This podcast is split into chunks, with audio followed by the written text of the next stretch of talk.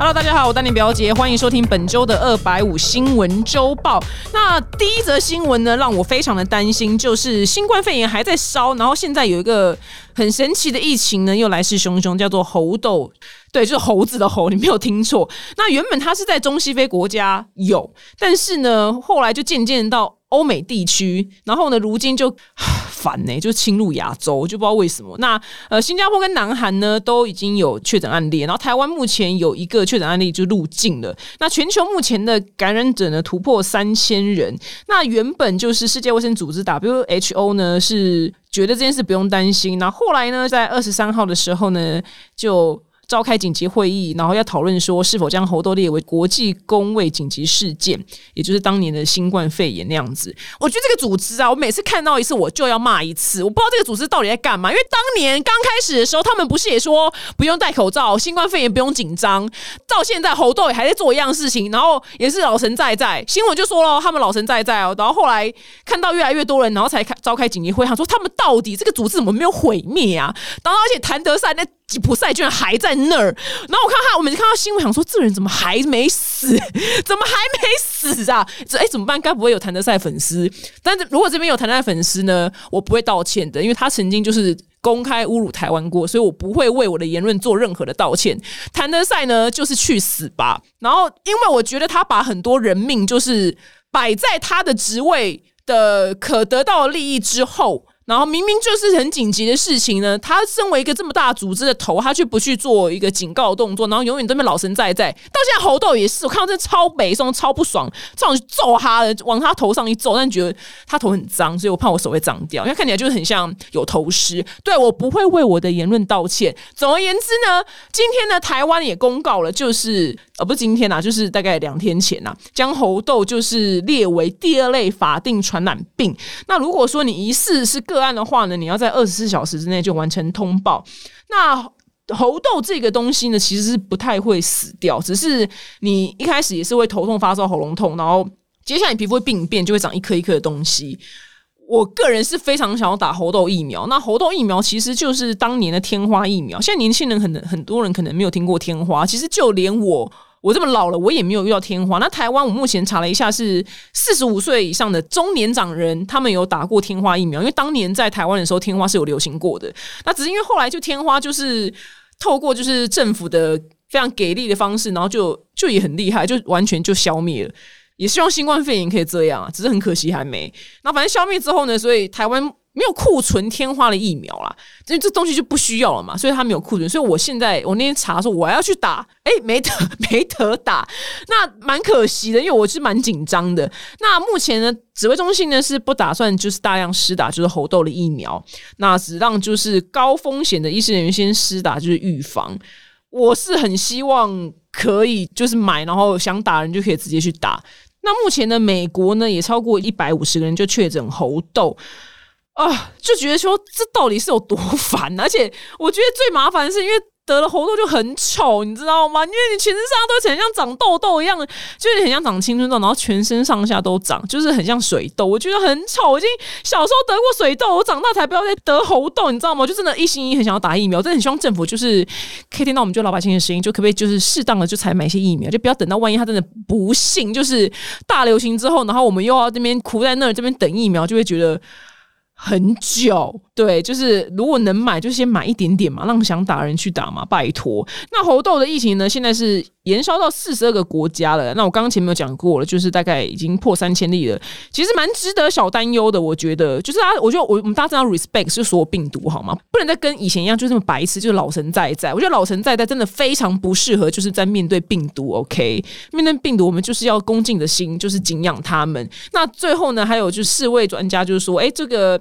它这个名字啊，就对非洲造成污名化，因为它原本的总名称啊，全名叫做非洲猴痘病毒，好像让大家觉得说这个非洲地区命名就备受争议，所以工业专专家呢就呼吁就是改名啦。其实好像也还好，因为啊就是非洲来的嘛，那你要改也是可以嘛。那我还是知道他是非洲来的。那非洲在这几年好像跟我从小看到大，好像也没有特别变得就是你讲到非洲，然后你脑子出现那些图片，好像在。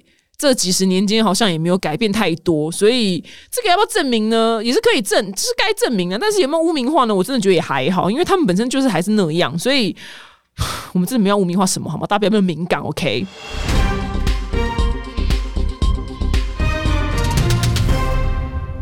那再下则新闻呢？韩国呢？韩国不只是 K-pop 非常之强，没有想到呢，我觉得很不可思议。我从来不知道。韩国居然在 K-pop 之外还做了这件事情，就是他们成为就世界上第十个发射就是太空火箭到太空的国家，我觉得非常的不可思议。因为我真的以为他们只是全力发展 K-pop，没想到他们居然还可以发射火箭了！我的老天爷，火箭不是走俄罗斯跟美国吗？请问一下，中间八个是谁啊？中间还有不不，中间七个是谁？怎么还怎么还会有人发射？我真的是完全是。土狗都不知道哎，反正韩国真的很厉害啦。除了 K-pop 之外呢，它居然就是发射火箭的。那韩国呢是世界上第十大经济体，其实它半导体、汽车跟这型手机呢都非常出色的的成绩。那它为什么想要做火箭呢？是因为北韩呢就动不动就是那边持续就是弹道飞弹啊、太空火箭试射啊，所以南韩就说干嘛？老子就是成天被你威胁，我真的快烦死了。所以呢，我决定就是建立自己呢有这个这样的卫星发射的技术，我可以在就是有监视系统，然后呢也更。具备就强大这个弹道发射的关键技术，我可以有效就阻止就北韩一天到我那边就是威胁，我觉得很烦这样，所以他们就真的成功了，就是原本是。呃，几个月前有发射世界号，只是那时候失败。那就在这个月呢，就成功的发射了，所以他们就举国就是欢腾呐，想说哇靠，我们居然能发射火箭的，因为这是一个非常需要极度高科技的一件事情。那他们是整个火箭呢也没有外包给别的国家做，是整个火箭的每个零件呢都是自己制造制作的，所以。非常非常的厉害，因为它其实，在九零年代的时候呢，它就有具备了人造卫星的制作技术。但是呢，它发射的任务呢，它必须委托其他国家来发射，因为它就没有这个技术。所以呢，它现在是全部就是一把抓，它就是做跟发射呢，都全部是 made in 南韩。我觉得非常非常的不可思议，太厉害了。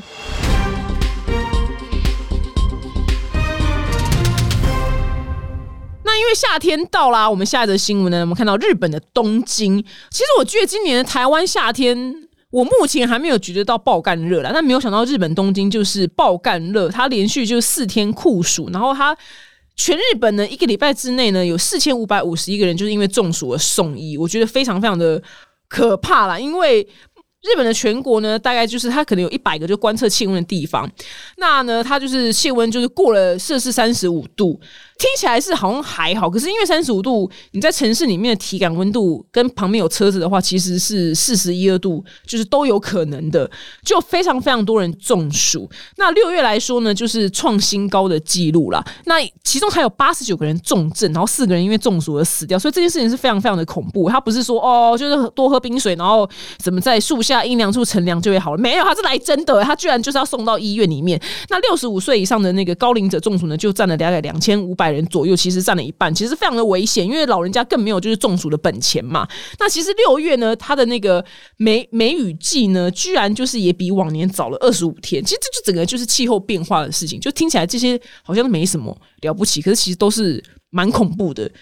那因为就是这么的热，所以呢，就大家就会狂开冷气嘛。所以它还有一个东京就是闹电荒，因为大家就猛开冷气，然后所以。东京电力公司呢，它二十六号的时候就发布说，我们电力的供需呢窘迫，注意报，用窘迫这个字就是很紧，他的手头很紧，真的很紧。我。光看到这个就想说，我靠！大家冷气真的要开高一点点这样子。希望大家呢可以看到这新闻之后呢，然后就可以就少开一点冷气啦。但是要完全不开冷气，其实也是蛮难的。那所以呢，他提供了就很多个就是省电的小 paper。那我就大概就跟大家分享几个。其实第一个就大家最常听到就是设定在二十八度，然后配电风扇。我觉得其实这样就蛮够了。然后再来呢是使用就是窗帘，然后隔绝阳光，所以你室内呢就没有没有就不会这么容易。那么的热这样子，那他居然还有说一条，就是身体融雪状况之下，尽量就避免使用冷气，改使用电风扇。其实我真的有认真在做这些事情哦。然后每次我爸就闯进来我房间的时候，他就说：“你到底为什么不开冷气？”我说：“我电风扇就很凉啊，我为什么要吹冷气？”这样子，我爸就觉得我很荒唐。但我爸就是蛮乖的，就在政府的宣导之下，他大概开二十七度左右，二十八度他可能真的会热死，所以他开二十七度。我认识就是很多人都开。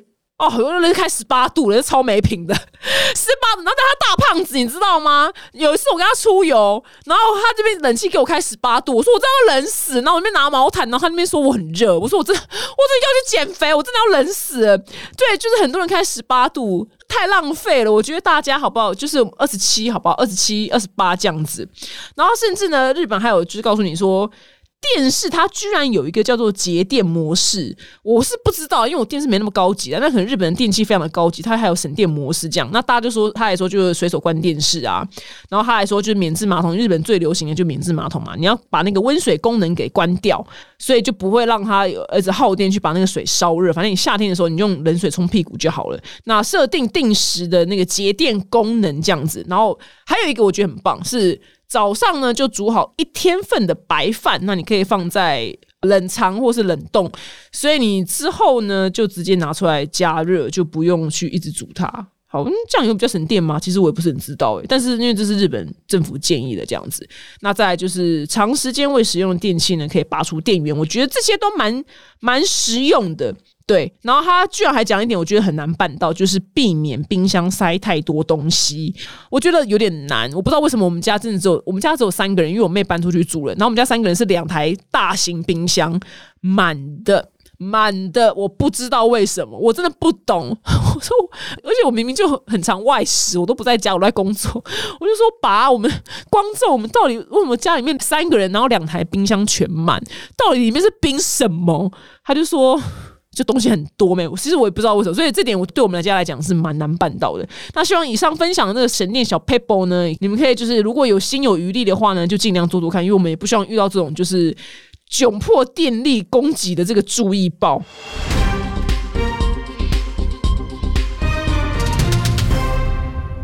下一则新闻呢，我觉得非常非常的重要，就是呢。美国呢，就是最近报道了一个新闻，就是有一个二十四岁的女生呢，她在纽约市的那个布朗区，她遭到了性侵跟挟持。然后呢，她是透过交友软体，然后去跟男网友见面呐，没有想到就是被对方就是殴打跟性侵。那我这边先外插一个，就大家跟交友软体男生就见面的时候，真的一定一定尽量是约在公共场合。就餐厅嘛，电影院嘛，就这种海边嘛，就是最人多的地方。对，就是人多的地方，夜店也可以啦。就人多的地方，那我是不知道他为什么被对方挟持啊？这他是没有写这样子。那我个人之前。在国外的时候，如果说对方是真的开车来载我的话，我都直接找机会拍车牌，然后马上传给我朋友。我是真的拍车牌，然后我就跟对方说，如果我真的不见的话，你就找帮我跟美国政府说，我坐上载这个车牌车，我都有做到这这些防范措施。但只是我蛮幸运的，那些开车载我的男人男生都没有挟持我跟性侵我。这样，这个我还原现场一下好了，他应该就是被强暴之后呢，然后就会有一个休息的 moment，这样，那他就是以一个 casual 方式跟那个。绑匪说：“哎，我肚子饿，我我我要订 Uber E，然后呢，我就我要订餐这样，所以他就用订餐的理由拿回手机。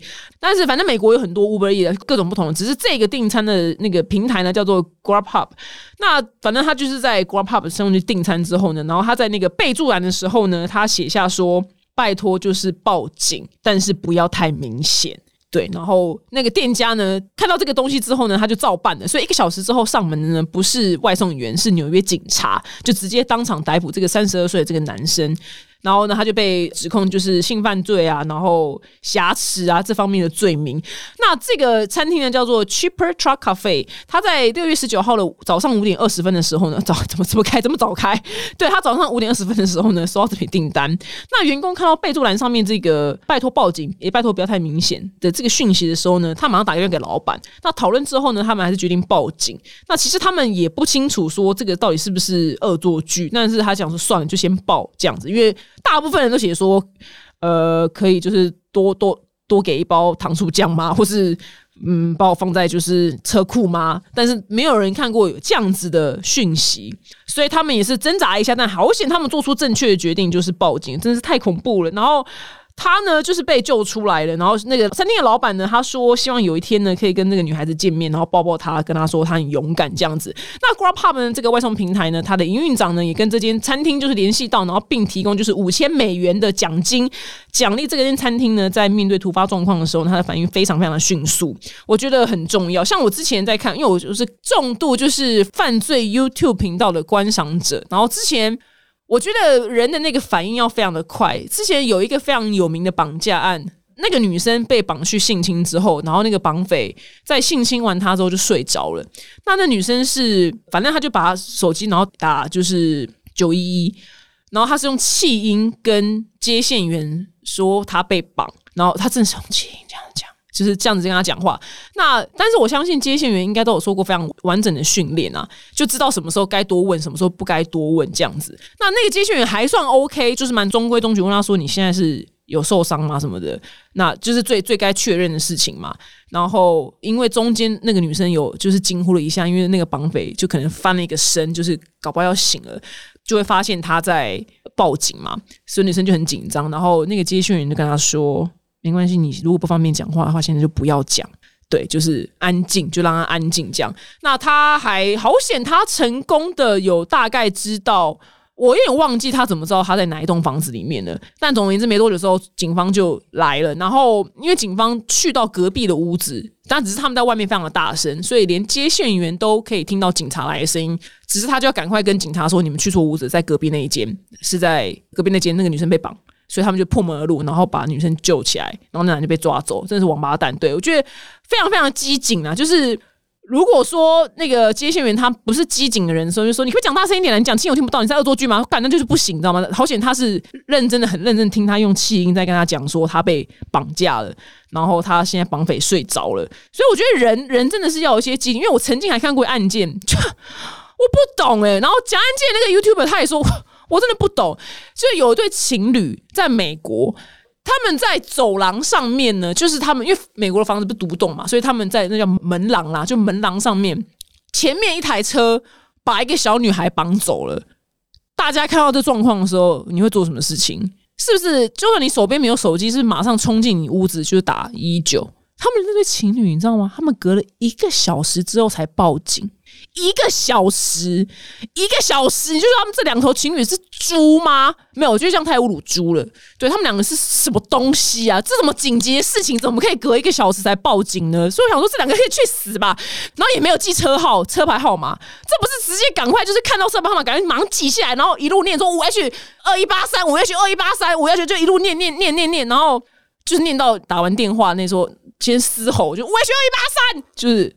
那个人把一个小女孩在我家面前把她绑走了，不就这样吗？然后赶快去找嘛，这样他不就有最大生还几率？没有，他们两个在那边给我喝茶，然后过一个小时之后才能报警，然后车牌号码也不记得，只是说什么什么一个颜什么红色，不什么黑色的车，人去死吧！这两个猪哎，这真的很侮辱猪，你知道？我现在想不到想不到什么语言可以骂他们，所以我觉得人的机警非常的重要，因为很有可能会影响到一个人生存的几率。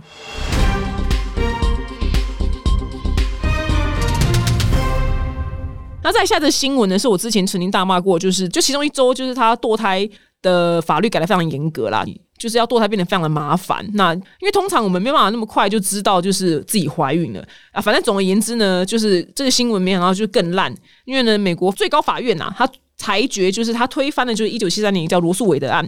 他这个罗素韦的案呢，名字非常奇怪。那总而言之，这个案呢，就是他在保障就堕胎权。那当年是因为一个一个妇女，就是真的是一个美国路人妇女，然后造成这个历史的这个裁决。那没想到最高法院呢，他推翻了这个法案呢，所以现在呢，我的妇女是不能就是随便要堕胎的。那接下来是各州。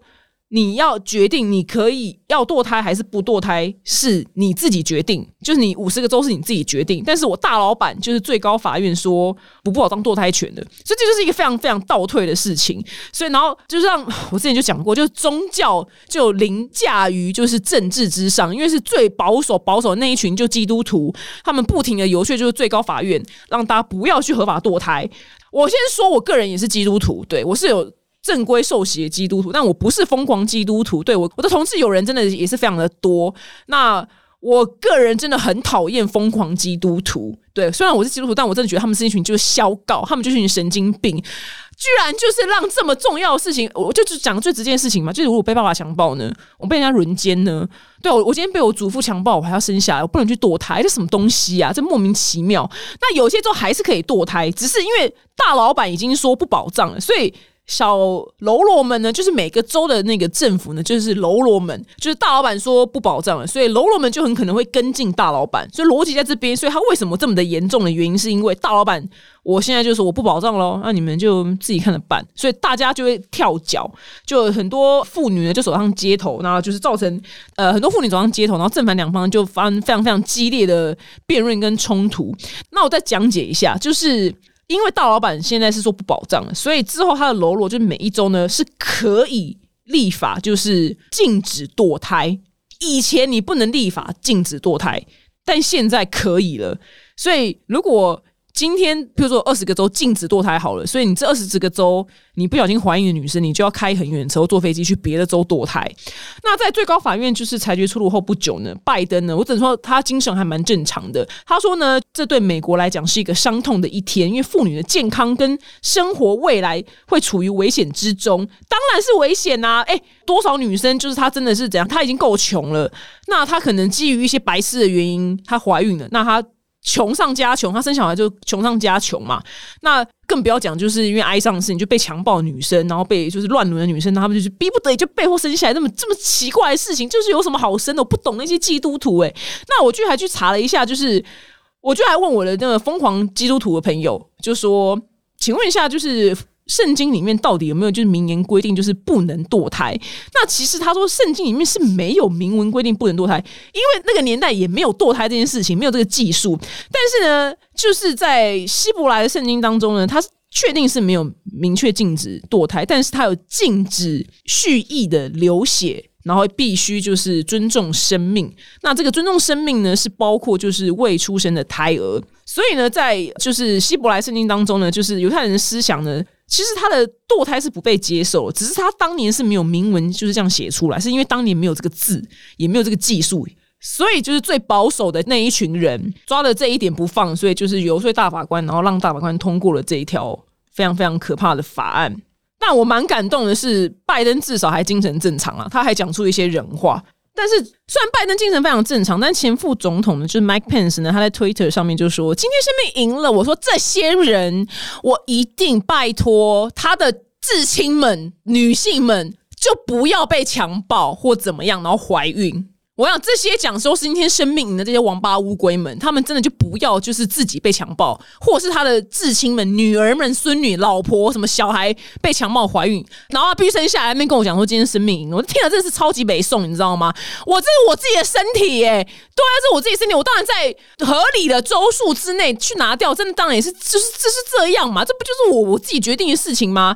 好，OK fine，那后来我就查一下台湾的法律，台湾的那个堕胎法呢是有条件的。情况之下是可以堕胎的，那是怎么样的条件呢？其实这个条件我觉得蛮友好的，就是如果说你觉得有影响到你的健康啊，或者是心理健康也算，心理健康也算，就有影响到你身体或心理的健康的话，就可以堕胎。所以这个台湾的法律这方面还。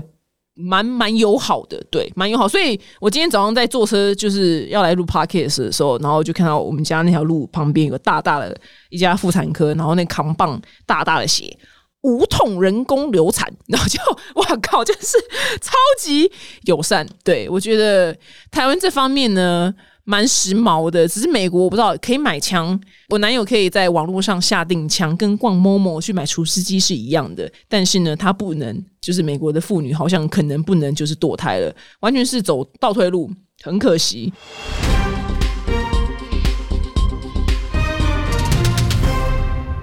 最后的新闻很可爱，就是毛小孩再丑呢，都是我们四组的心肝宝贝。那美国加州呢，他办了一个很靠北的比赛，叫做“世界最丑的狗狗大赛”。那冠军得主呢，是一个叫做 Mr. Happy Face 的一个叫做中国冠毛犬。其实我也不太知道这是什么狗。然后，如果你现在去 Google 一下，你看到那只狗真的好丑啊！它它其实毛是秃的，然后它它就是整个皮肤是很像赖痢狗，就是黑色，然后很像。就是那种有皮肤病的狗，但搞不好它没有，它只是搞不好天生长这样。然后它只有头上有一撮毛，然后它的那个舌头都歪歪的在外面，好丑，好好笑哦。然后呢，这个事主呢就赢得了就一千五百美元，将近四点五万台币的奖金。那这个比丑大赛呢，就是每只狗人都是非常非常的丑，所以呢，那个媒体呢甚至还开玩笑的说，这张脸只有你妈爱来下一个标题。但是我觉得再丑的狗狗呢，只要它是你的心肝宝贝，就就是心肝宝贝啊！因为我个人也不是养那种非常漂亮的名犬，就是胖皮，就是米克斯。那我曾经在领养胖皮刚开始的时候，然后就在工作场合就遇到，呃，就说：“哎，你领养狗哇，你很伟大，领养米克斯。”我说：“啊，还好吧，不就是 领养狗吗？”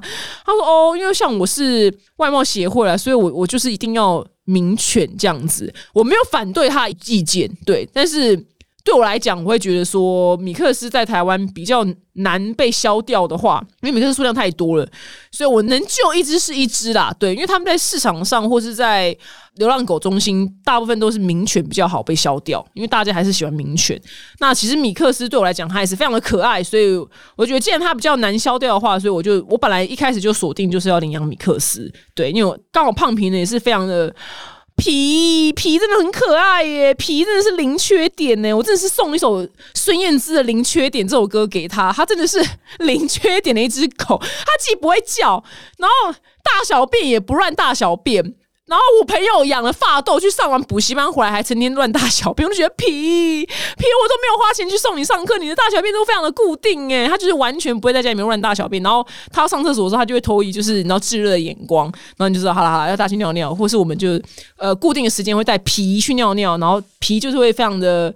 知道就是爱干净这件事情，我觉得皮你好厉害哦，皮很棒。那这个呢，World's Ugliest Dog 这个比赛呢，它其实有一个宗旨是蛮棒的，就是领养代替购买啦。就是因为毕竟在 COVID-19 影响之下呢，就是那个狗的领养这件事情好像业绩也不是太好，所以他们才办这个比赛，希望大家可以就多领养狗狗。好了，以上呢就是本周的二百五新闻周报，希望你们会喜欢的。我们下次见，拜拜。